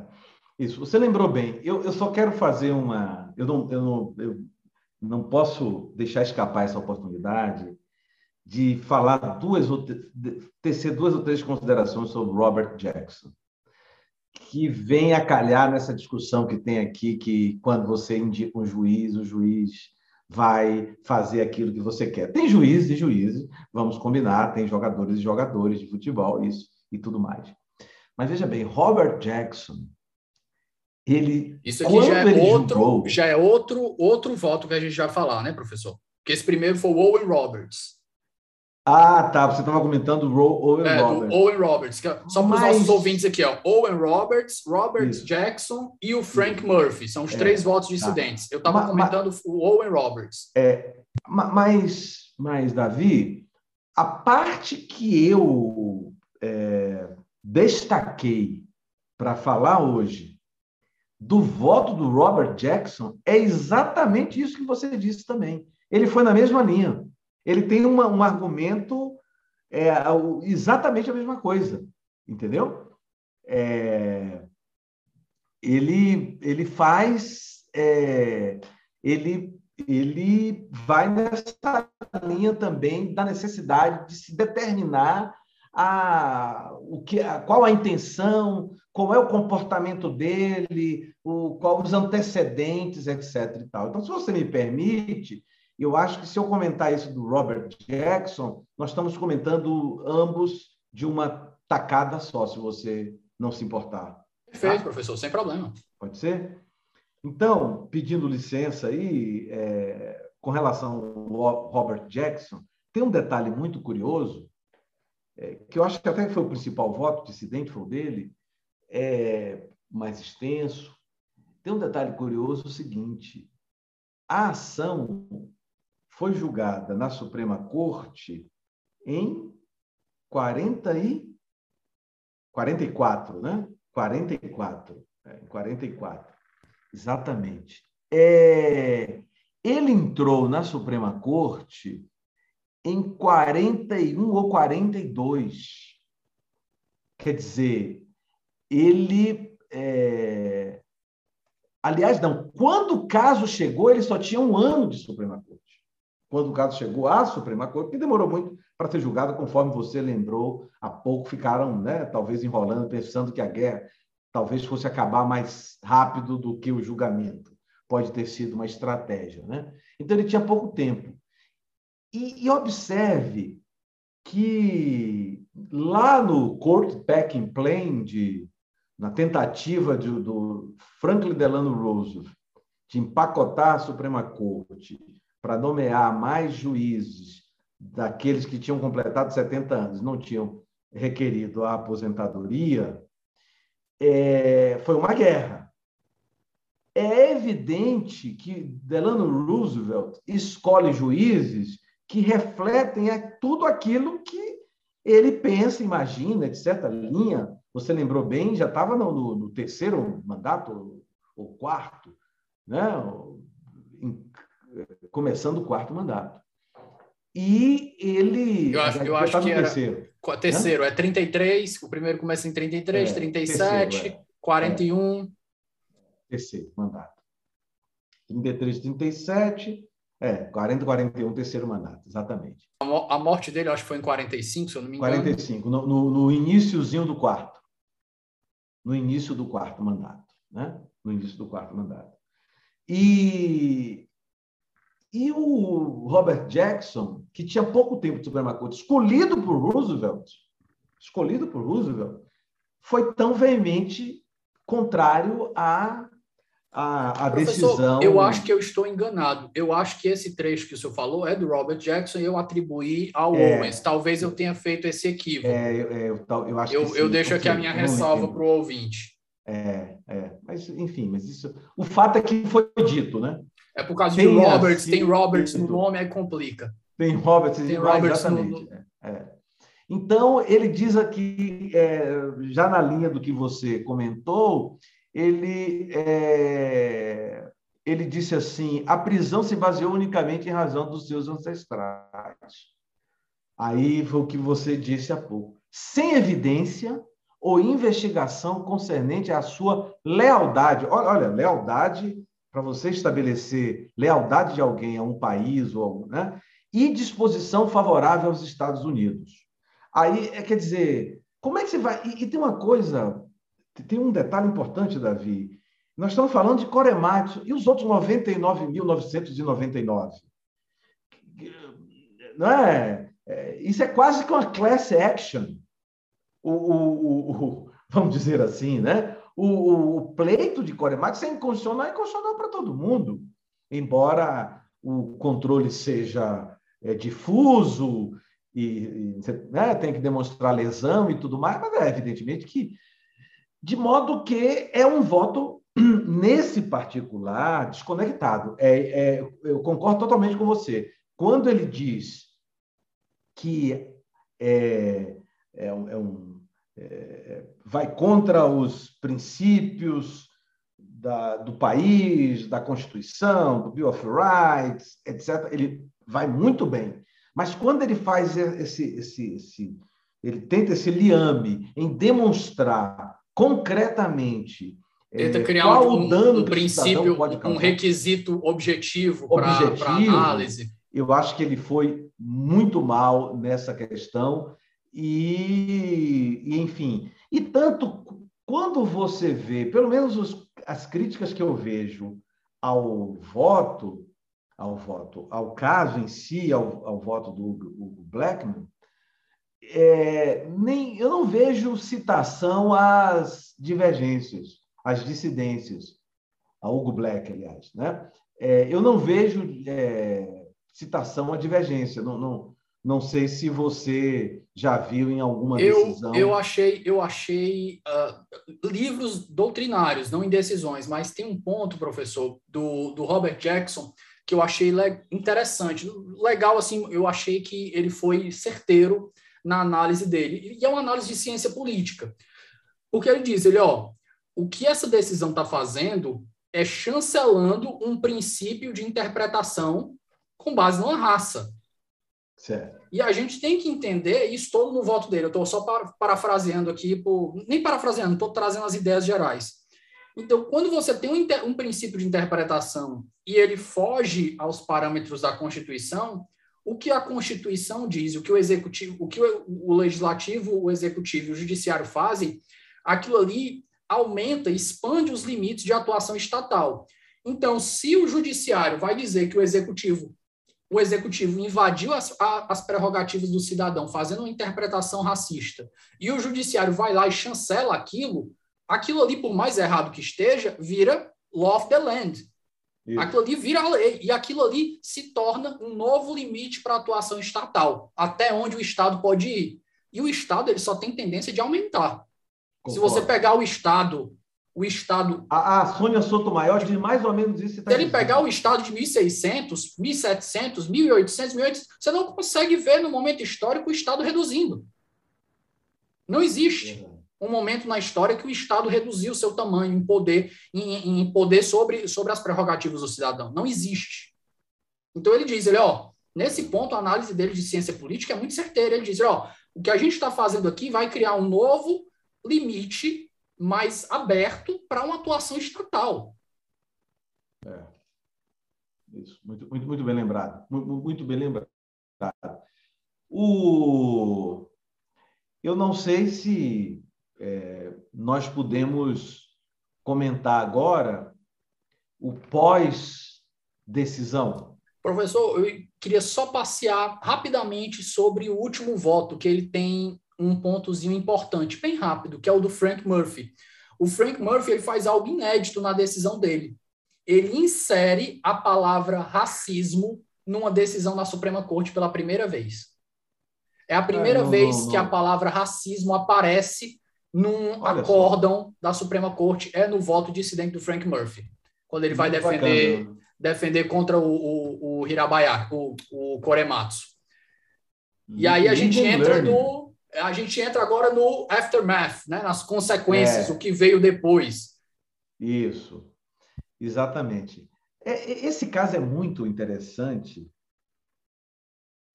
por tudo que nós já falamos, por tudo que nós já falamos, pela complexidade, pelo momento, pelo, pela mão pesada do Estado, pela chancela da Suprema Corte, e sem uma crítica, que eu estou falando todo tudo que, que circundou, mas ele é muito interessante pelo sentimento de culpa que vem depois. E pela tentativa de dizer me perdoe, me perdoe, me perdoe. É isso que eu acho é, é, curioso nesse caso. Né? Porque eu vou citar aqui três presidentes. Três presidentes de décadas diferentes décadas e de partidos diferentes. Claro, na verdade, tem que ser dois a um, né? Porque três presidentes, se são diferentes, tem que ser dois a um. Né? Nunca existiu independente na, é, no, no presidente americano. É, é, exatamente. É, e foi bom você falar no independente, porque um dia, conversando com um colega, um rapaz, uma pessoa preparada, professor preparado, veio e disse: Não, mas por que nos Estados Unidos essa coisa de dois candidatos, quer dizer, o cidadão esqueceu a lição de que em vários momentos, vários, não foram muitos, mas vários momentos, tivemos três candidatos. Ross Perot e outros, o do Partido Verde, agora Gil, não Pete, sei Pete Buttigieg, aquele Mayor, Mayor Pete, é, Teve aquele outro do, da eleição passada, do, do Partido, Partido Libertário, e sempre é, tem. Não, não, não, mas, não, mas, mas é, Davi, eu estou me atendo só aos, aos é, como é que se chama? Aos com chances, não digo com chances, mas com, com, com capilaridade. Capilaridade. Nós vemos alguns, alguns. Né? Mas vamos lá.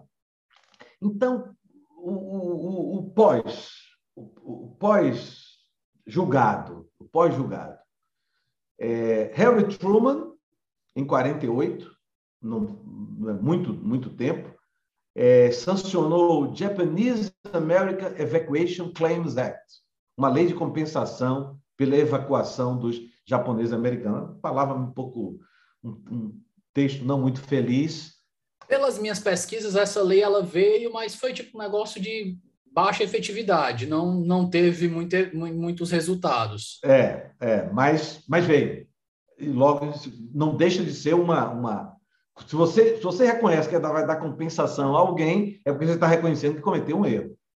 Concorda comigo? Não é?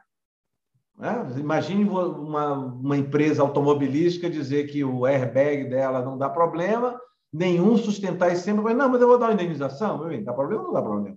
Né? Depois Ronald Reagan, olha, Ronald Reagan, quer dizer, braço forte, militarista, de certo modo, né? E tal, e 20 mil dólares para cada família. Aí toda uma discussão, toda uma, né? Toda uma discussão e tudo mais. Depois, Bill Clinton, Agora, professor, se me permite uma digressão bem rápida sobre essa do Bill Clinton, porque essa daí foi a virada. Foi uhum. quando a gente teve aí uma mudança realmente do que aconteceu. Essa do Bill Clinton, ela veio depois de um evento que ficou muito traumático na mídia para lá.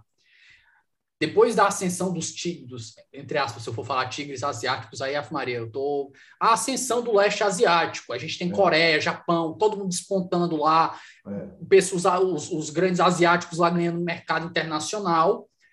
E você vai ver isso lá nos Estados Unidos, as fábricas quebrando, as fábricas de, de antigos bran pessoas brancas da classe média.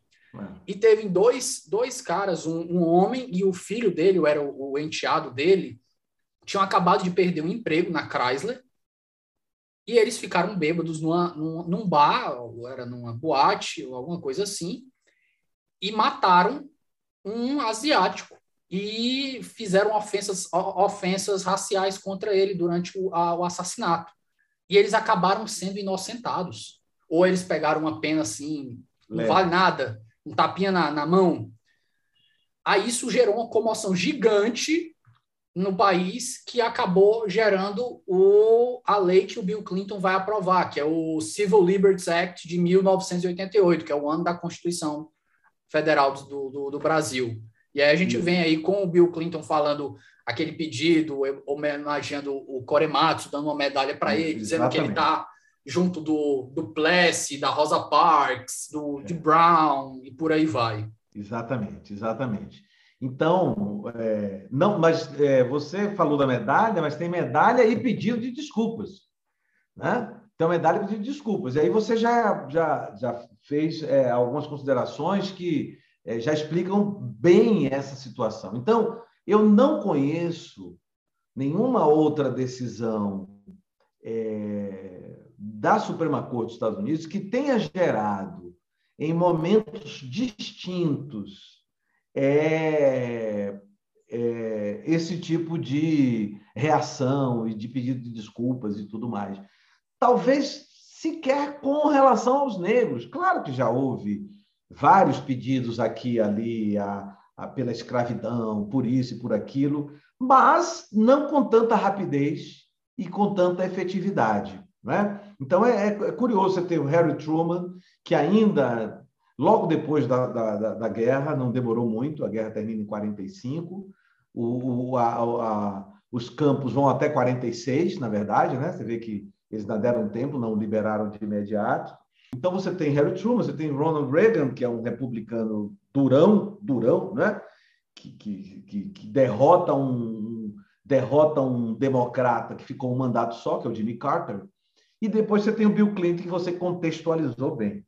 E aí o que me surpreende um pouco é até o Anthony Scalia, que, para quem não conhece, foi um juiz católico é, da Suprema Corte dos Estados Unidos, nova-iorquino, que gostava de ópera e que ia à ópera com Ruth Bader Ginsburg.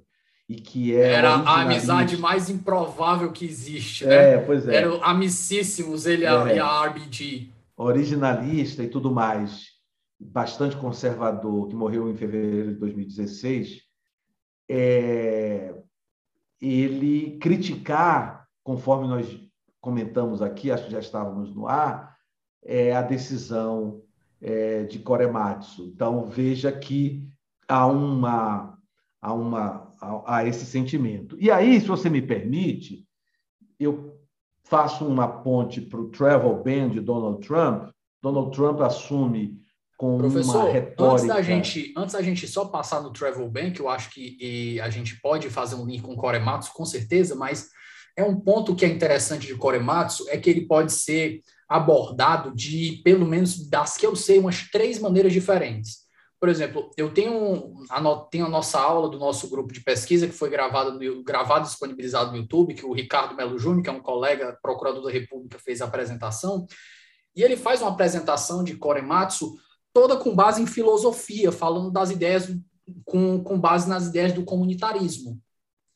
Comunitarismo? Eu, é, do comunitarismo, de decisões com viés comunitarista. Você pode encarar a Korematsu também com viés racial, como era uma decisão, os decisões de Pless, de Dred Scott, e tem um terceiro ponto que é justamente um link com essa, essa, essa do Scalia que a gente conversou aqui nos bastidores antes de começar, que é justamente o que o Scalia disse, que é a gente fazer uma análise de Korematsu a partir do estado de exceção, que é os estudos de, do Berkovitch, do George Agamben, Carl Schmitt, Walter Benjamin, que basicamente o que, que o Scalia disse na, na, nesse, nesse ponto que o senhor falou? Ele estava numa uma faculdade, dando uma aula lá, uma palestra, ele disse, ó, Korematsu foi errado, mas vocês não se enganem não, isso aqui pode acontecer de novo.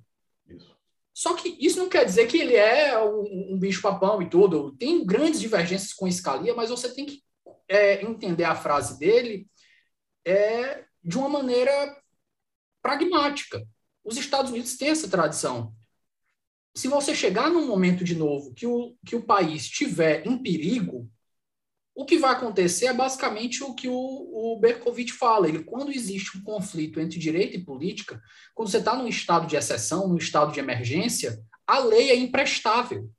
A lei não é capaz de regulamentar o estado de exceção. A única coisa que é capaz de regulamentar o estado de exceção é a política, ou seja, é a opinião pública.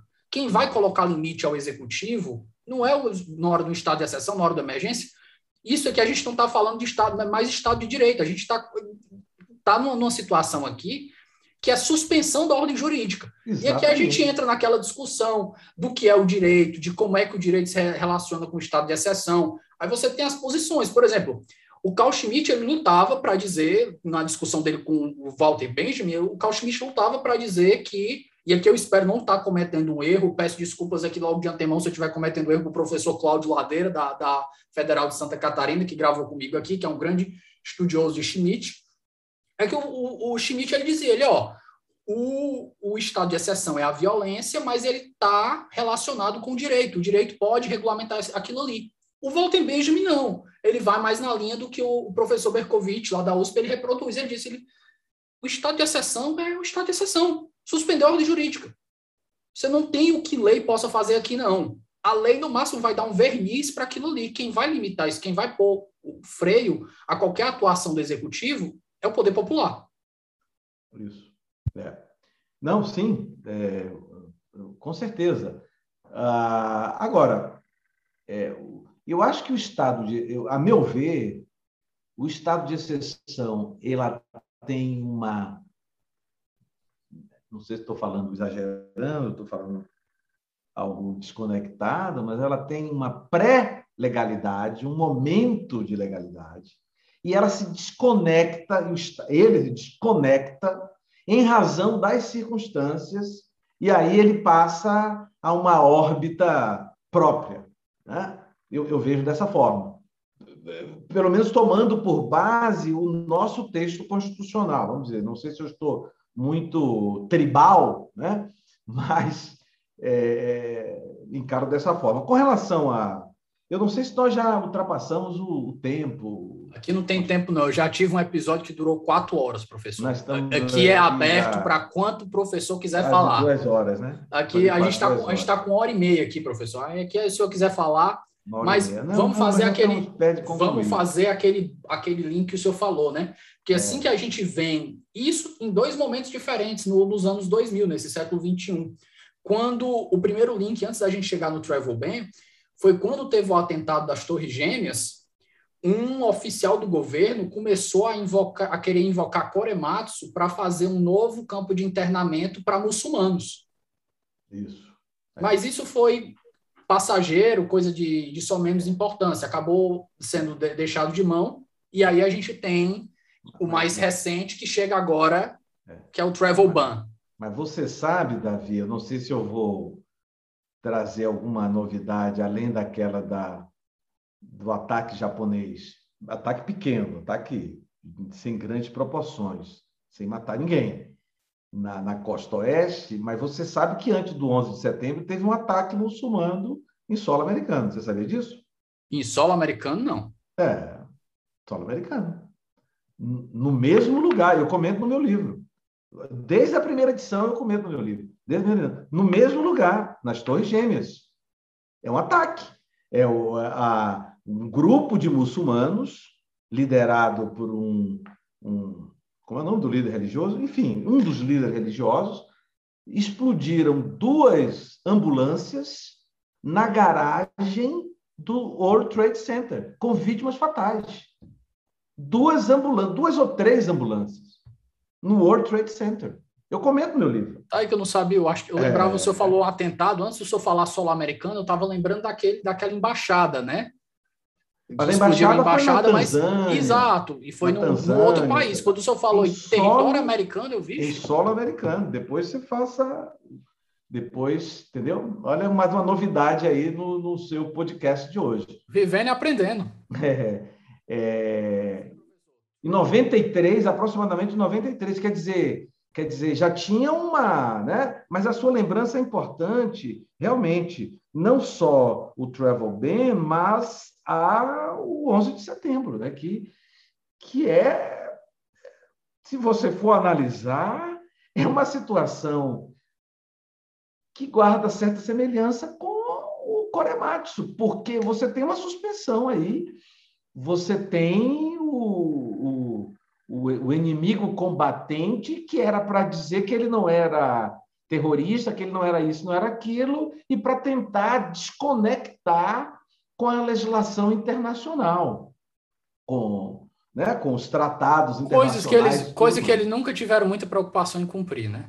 É. E aí é, é põe numa, numa, numa, numa ilha em que tem um, um tratado de, de, de cessão de indefinido e tentam é, e a, a, Suprema Corte fica acuada. Olha, olha as circunstâncias ditando. Inclusive, começaram a julgar casos sobre isso agora, né? A gente teve um, uma aula no, na, no, nosso grupo da Scots com um professor de uma universidade que é advogado de um dos, de um dos presos que estão em Guantánamo e está incomunicável. E eles estão tentando fazer, deixar o cara ter acesso, fazer a é, contestação. É, é, é. Na, na, verdade, julgar agora quer dizer reto, retomar o julgamento, né?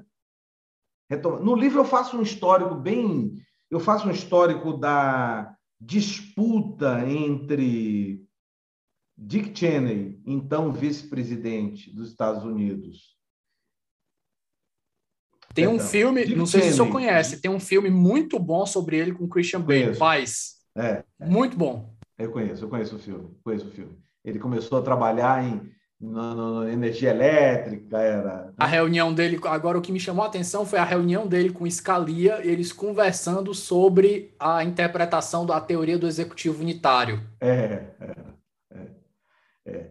E é, Dick Cheney, já sem estar na vice-presidência, foi o, vice-presidente mais poderoso da história dos Estados Unidos, e bombardeando, atuando contra Obama a promessa de Obama de fechar Guantánamo e levar os prisioneiros para os Estados Unidos continental. E aí houve uma reação grande da sociedade norte-americana, inclusive de Nova York, que é uma, uma, uma que é uma cidade progressistíssima, pro, é, é, absolutamente progressista, é, o caso Cortez, o, o De Blasio e tudo mais, e não consegue, não consegue justamente por conta de toda essa pressão que se faz.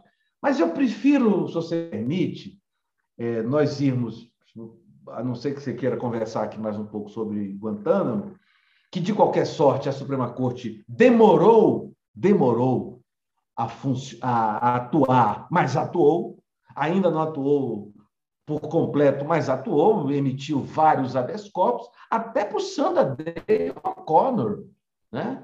que disse que não poderia dar um cheque em branco ao executivo, mesmo nessas circunstâncias. Mas quando disse isso? Disse isso quatro, cinco anos depois.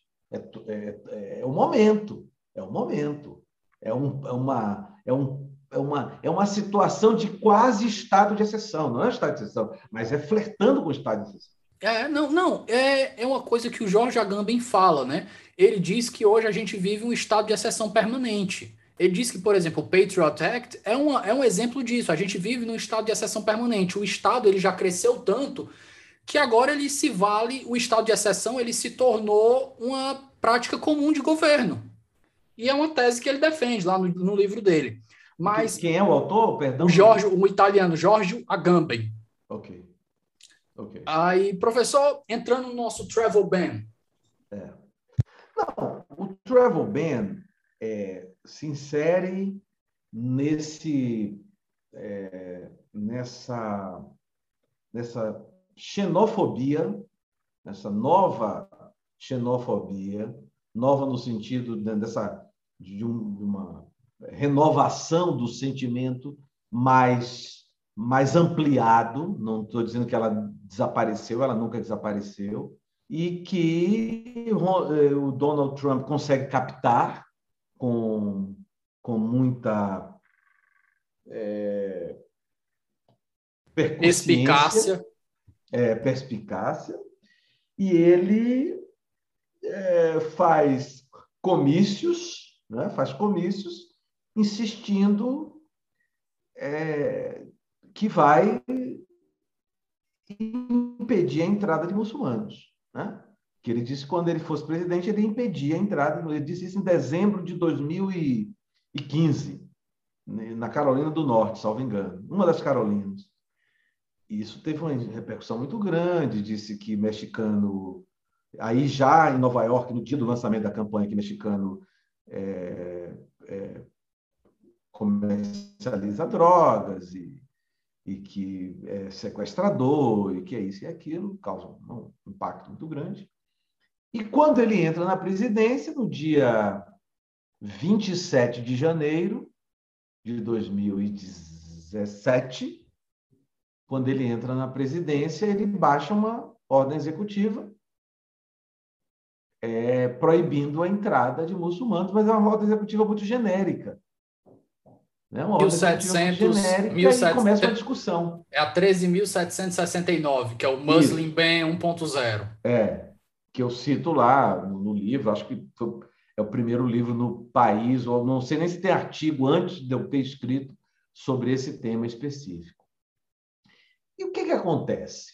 O que, que acontece é que isso vai para a justiça e ele começa a perder várias decisões. Do, o juiz Hobart, lembro bem do nome dele, porque eu cito ele muitas vezes, e, e, e casos absurdos, gente estava voando para os Estados Unidos, estavam em pleno voo, foram, né?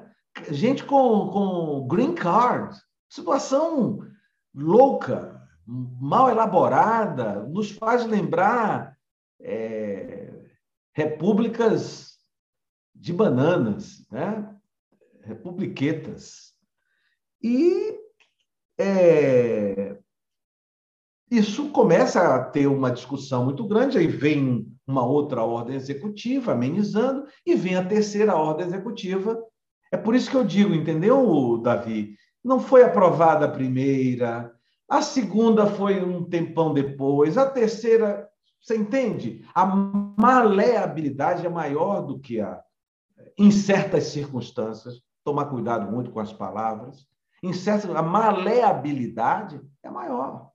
Até porque a Suprema Corte deles foi desenhada para isso. Estava tendo essa discussão no nosso grupo lá de, de pesquisa hoje, no WhatsApp, e um, do, um dos, dos, dos participantes ele comentou que ah, existe uma diferença fundamental é, no sistema que desenhou a Suprema Corte Americana e a brasileira. A Suprema Corte Americana ela tem legitimidade para criar uma política pública, para desenhar políticas públicas ela foi institucionalmente desenhada para isso. Ela foi historicamente, ela, ela conquistou historicamente esse papel na, na sociedade americana. Inclusive, quando você fala de ativismo judicial lá e ativismo judicial aqui, são dois significados diferentes. Uhum. Uhum. Sim, sim. Agora, um ponto importante dessa, desse Muslim ban foi que quando chegou na Suprema Corte, professor, a, teve umas farpas, porque foi uma votação apertada. Ele passou, é. mas foi uma votação apertada de 5 a 4. É. E um dos votos dissidentes, que foi da Sotomayor, é. ela disse, né, ó, isso daqui a gente está repetindo o Korematsu. Isso. E o, o Chief Justice, John Roberts, ele correu para fazer um contraponto àquilo ali do, do dissidente dela, disse que não, isso aqui não tem nada a ver com Korematsu. É. é.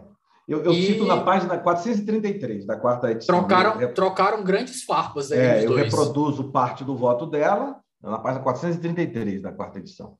Eu reproduzo parte do voto dela e dele. Inclusive, ele. É, ela diz o seguinte, né, que, que no que diz respeito à lição extraída de Korematsu, ela invoca o Robert Jackson. Né? Ela diz que é muito apropriada ao caso.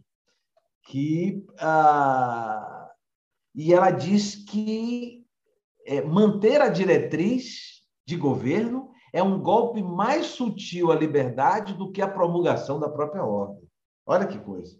Né? Manter a diretriz de governo seria um golpe muito mais sutil à liberdade do que a promulgação da própria ordem.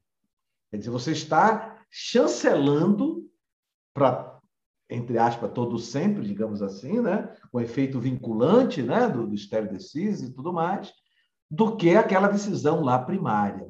E ela vem depois e diz: é, embora a ordem executiva não seja, provavelmente não seja duradoura, a disposição desta corte em tolerar, em tolerar ou em tolerá-la duraria. Ela faz, ela, ela é muito talentosa, né? E, e eu acho aqui que ela, ela foi com, muito incisiva porque ela é filha de imigrantes. Né? Ela é filha de imigrante criada no Bronx. Eles todos são, eu não vou dizer todos, né? mas os que eu pego assim, você pega, eles são acadêmicos de peso. É, os, os, membros da Suprema Corte lá. Ah, eu, eu acho que eu peguei um artigo da Sotomayor sobre direito administrativo, um artigo de cento e tantas páginas. É, é. É eles são, é, são, são preparados, né? Extremamente não, preparados. Não escolhem qualquer um, né? Exatamente, você não tem como contestar isso. Inclusive, você pega o, a, a Connie Barrett, que chegou agora, foi um, um ponto fora da curva, porque ela não era da, da das top, da, da, Ivy League, não era top 10, era Isso. da Notre Dame, que é uma grande faculdade, é. mas não era as mais visadas, Harvard, Yale, Stanford, Berkeley. É, eu já comento, eu até digo, eu digo no, no livro, tenho um item, uma, a Notre Dame chega à Suprema Corte. Interessante. A Notre Dame, a Notre Dame chega à Suprema Corte. Professor, Chegando nos, nós temos dois blocos finais aqui. O primeiro é de considerações finais e o outro é de indicações de leitura. Tá. Vamos para as nossas considerações finais primeiro. O que, que você acha que a gente ainda podia acrescentar na nossa conversa aqui que não foi dito? Uh, não, eu, eu, não, eu não comentei ainda o John Roberts, o voto do John Roberts divergindo da Sônia Sotomayor. Eu gostaria de dar, falar duas ou três palavras sobre ele e eu creio que nós cobrimos bastante, né? Estamos com quase. Né? Eu acho que cobrimos bastante. Eu não, não, não, acho que falamos praticamente sim, sim, sim. que tinha que ser falado. Sim, pode abordar a, a coisa do Roberts, depois a decisão do Roberts e depois a gente parte para nossas indicações. Tá, indicação de leitura, você fala em leitura desse caso especificamente? Professor, as indicações são culturais. Aqui cabe leitura, cabe filme, cabe leitura, ah. cabe, cabe ah. desses livros, livros jurídicos e não jurídicos, mas o senhor pode abordar primeiro o, o, a, a decisão e depois a gente conversa sobre essas indicações.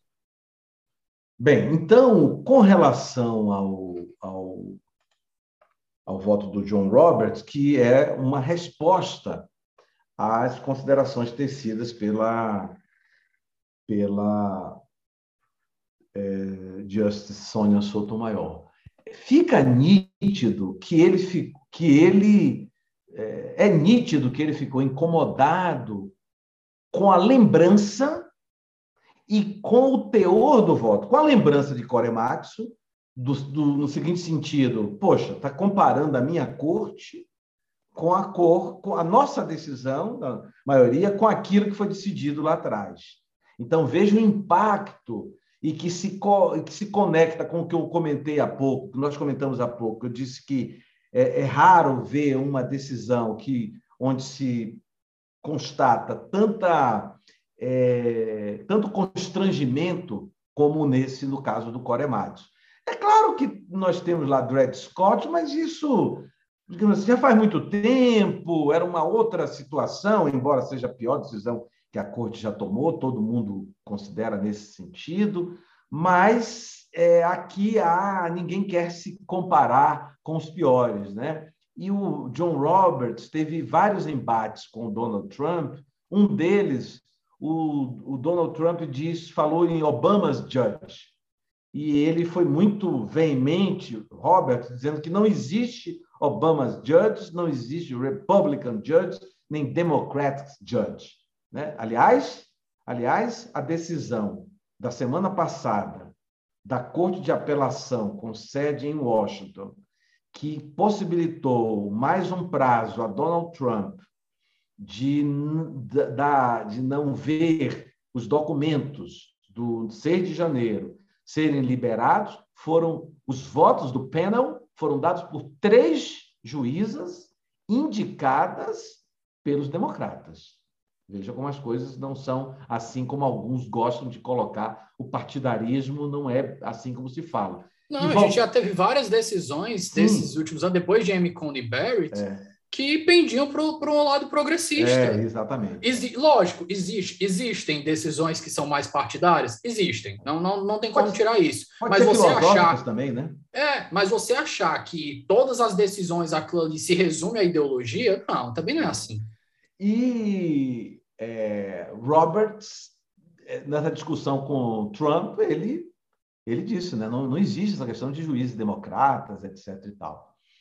É, e observe que ele não foi à posse a, a, da Anne Coney Barrett na Casa Branca, no juramento lá ele não compareceu. Mas ele, voltando aqui, ele faz questão de deixar muito claro quando ele diz que é totalmente inaceitável comparar essa ordem moralmente repugnante a uma política facialmente neutra, que nega a certos cidadãos estrangeiros o privilégio de admissão no país. Então, olha as palavras, né? Quando ele o que diz... não era o que não era meio neutra, né? A, a, a, política. Não, não era, não era, não era neutra. É, obviamente que não era. Alguém soprou no ouvido do Donald Trump para inserir a Venezuela e a Coreia do Norte na terceira na terceira, no terceiro banimento, no, no, no terceiro, na terceira ordem executiva, que é para tirar o foco da questão religiosa, porque aí você entrar na establishment clause, entendeu? É, então teve toda essa toda essa estratégia, mas eu, voltando aqui, então olha o que como ele usa, ele diz ordem moralmente repugnante. Que ordem é essa? É a ordem do Corematis, né? E é, comparada com a, essa política facialmente neutra, que realmente não era neutra. Com isso, é, é, era essa a conclusão que eu gostaria de, de imprimir, fazendo essa correlação com o travel ban. Perfeito. Professor, entramos no nosso último bloco, agora nós vamos para indicações culturais. Eu dou o pontapé inicial com, primeiro, duas obras, a sua obra, Suprema Corte dos Estados Unidos, é, precedentes históricos, professor? É, Não, principais a, decisões. Principais decisões. Suprema Corte dos Estados Unidos, principais decisões. O livro do Rodrigo Becker, ao qual tive o prazer de ajudar ele na revisão do livro e a escrever três artigos. Eu escrevi McCulloch versus Maryland, que eu conversei aqui com o Cássio. Escrevi Whitney versus Califórnia e escrevi Korematsu vs United States com a Luper Alves, McCulloch vs Maryland foi com o Cristiano Mota. Professor, é, o nosso livro agora também está previsto para dezembro, que é o Suprema Corte dos Estados Unidos, Casos Históricos, é, acho, que é, acho que é Casos Históricos. É, um outro livro que eu gostaria de indicar que eu usei para a parte histórica, que é o da Gil Lepore, que foi traduzido, acho que ano passado, foi esse ano, que é o Estas Verdades, que é um, um verdadeiro calhamaço, é. muito bom, muito bem escrito. A tradução em português não está tão boa, por isso que eu peguei a versão em inglês. Uhum. Filmes eu indicaria, obviamente, Pearl Harbor, não tem como correr dele. E o outro que eu indicaria também para esse nosso aftermath dele, que era o Vice, que a gente comentou aqui sobre o Dick Cheney. Isso. Muito interessante também. Suas indicações, por gentileza, professor. É, bem, você já indicou meu livro, eu fico muito agradecido. É, o livro está em quarta edição pela, pela Atlas, é, enfim. É, recentemente foi citado no Supremo, fiquei muito feliz pelo ministro é, Alexandre Moraes, uma citação longa. É, tenho certeza que vocês vêm aí com uma obra é, boa também. A, a, minha obra ela não se limita à Suprema Corte, né? É uma análise, eu, inclusive, tem um capítulo todo dedicado ao, ao Judiciário dos Estados Unidos, ao, ao Judiciário Federal. A parte inédita dessa última, dessa última é, primeiro edição. capítulo, exatamente. Analisa o nascimento do controle de constitucionalidade num capítulo específico, direito estrangeiro, é, né? então, então, são sete capítulos, sete ou oito capítulos.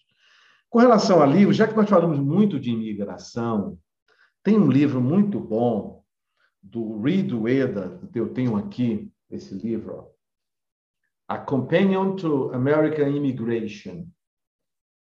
É um livro interessante é, e que fala e que discorre sobre a imigração dos Estados Unidos, o processo migratório, os altos e baixos, os, é, porque os Estados Unidos é um país interessante. Há como negar que é um país de imigrante? Não há como negar. É impossível. Se alguém já esteve em Nova York e foi a, a State Island, eu recomendo, está aí uma, uma, fica ali do lado da, da você precisa pegar um, um barco, né? Mas tem ferries o tempo inteiro é, e tem ferries que param na na Estátua da Liberdade e depois segue para State Island, que é do lado, né?